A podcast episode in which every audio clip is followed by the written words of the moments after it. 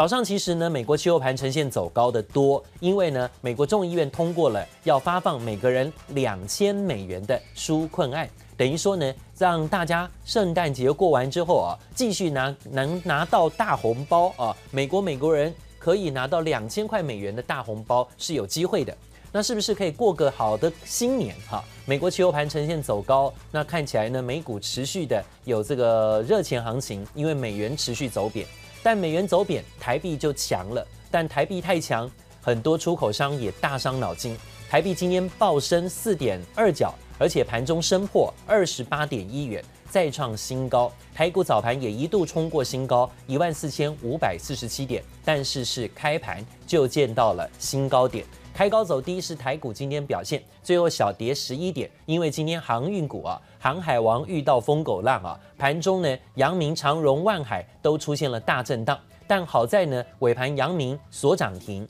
而长荣尾盘稍见拉高一些，但以上涨一块六，收在三十八块三五做收，还算是收盘创高表现。但是万海就没那么好，今天开高走低，最后呢收跌三块五。今天留了比较长的黑 K 棒，但也守住了五日均线。还有今天的面板股啊，午盘过后，群创跟友达有点反压，早上呢开高震荡走低，涨幅都有些收敛，因为传出三星宣布要无限期的延后他们面板厂的停产时间。原本今年底要全部停产的，但是现在宣布说要延后，而且无限期。为什么要延后呢？三星说现在需求正热啊，所以呢不想现在或到年底贸然停产。好，但是之前呢，因为三星要停产的利多消息，让面板股友达、群创呈现了一波走高。但现在三星宣布要无限期延后，对友达、群创来讲，到底是利多还是？这个利空呢？利多是说三星认为现在面板需求很热啊，是利多。但当三星来搅局，继续要生产面板的时候，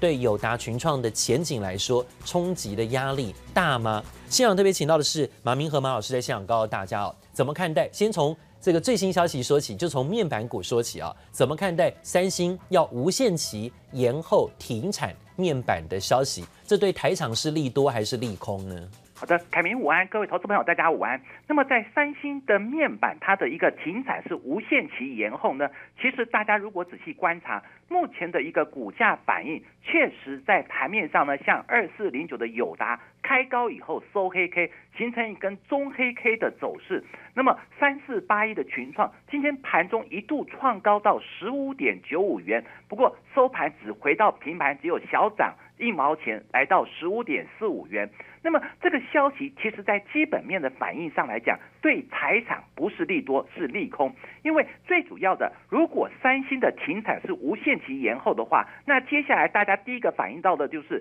第一季明年的面板报价的涨势会不会受到影响？在目前的股价走势上呢，我认为会确实会有这个受到影响的一个反应。比方说，我们看一下筹码面的反应呢。昨天外资卖超的第一名的个股呢，第一名就是二四零九的友达。那么相对在友达的股价走势，今天反而是先做一个拉回呢，收盘又是相对收低，跌了二点五八 percent。代表说，在昨天外资就开始调节，那么今天消息面有有这种三星的面板延后的影响呢，确实对短线上，那么接下来我们就要观察，因为再过两天就要收月线，收年的封关日。相对对友达对群创能不能持续守住这一波呢？上个礼拜是回测月线的支撑点在十四点八四的一个位置，那么三四八一的群创呢，股价今天还有一度创高，那么短线上你看到说国内的投信法人在整个十二月份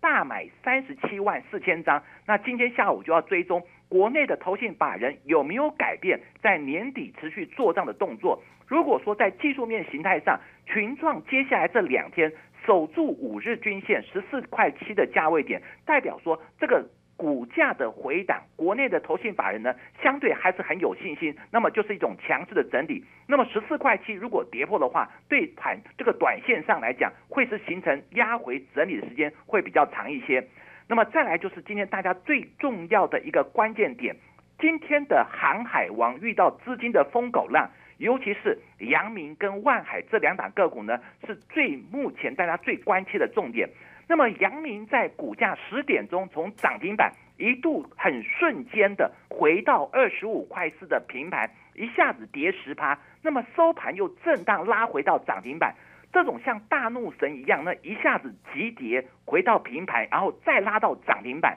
那么同时成交量也放出三十一万张的大量。就今天的一个收盘价位点来看的话，其实就阳明来讲还是强势，因为这种强势有几个重点。第一个是美国线的买仓倍元月份要涨一倍，同时在美西线的长约价呢，明年要涨七成。这个对阳明来讲，持续是一个很好的大利多。那么阳明十一月呢，单月的获利零点九二元，我相信今天的买盘应该是来自于长线看好明年阳明海运呢，获利会持续的大幅成长。所以今天一震荡的过程里面，买盘很积极的去推升阳明。那么比较弱势的是二六一五的万海，万海从今天的涨九趴的幅度，到盘中尾盘一点钟以后呢，一度跌八趴。上下震荡有十七趴的震荡幅度，那么在技术面上来看的话，你会发现说，万海今天回档到四十八点一五呢，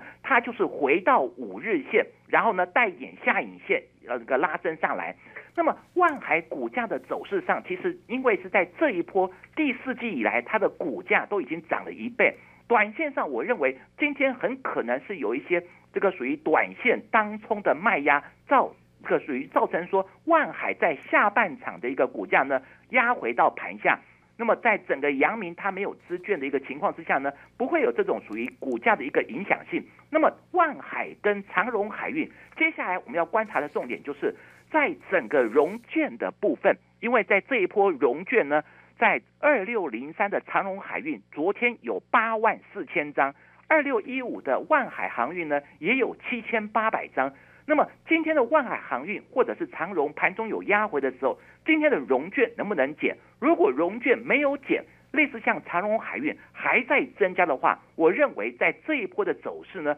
很可能会延续到明年呢，在整个元月份的买仓费还会再涨一倍的情况之下呢，这个对整个航运股呢还是持续的基本面的利多。那么再来就是今天盘市上的主轴呢，大家看到说，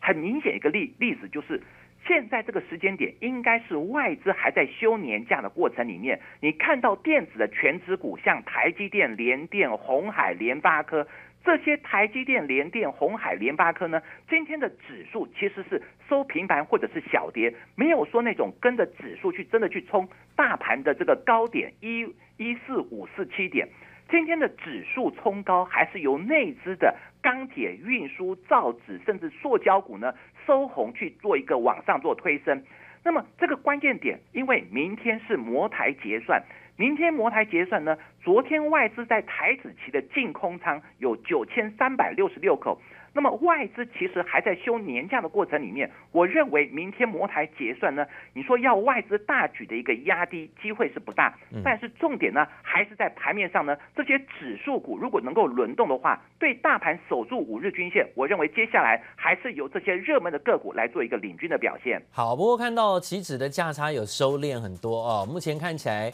呃在价差的部分呢收敛到十四点左右哈。在台股最后下跌十一点啊，但是呢，跌幅是收敛的情况来看，目前收在一万四千四百七十二点，成交量呢是两千八百六十三亿左右。待会儿想高，搭更多的个股变化，马上回来。谢谢收听，请继续关注好好听 FM，记得帮我们分享给您的亲友，祝大家平安健康。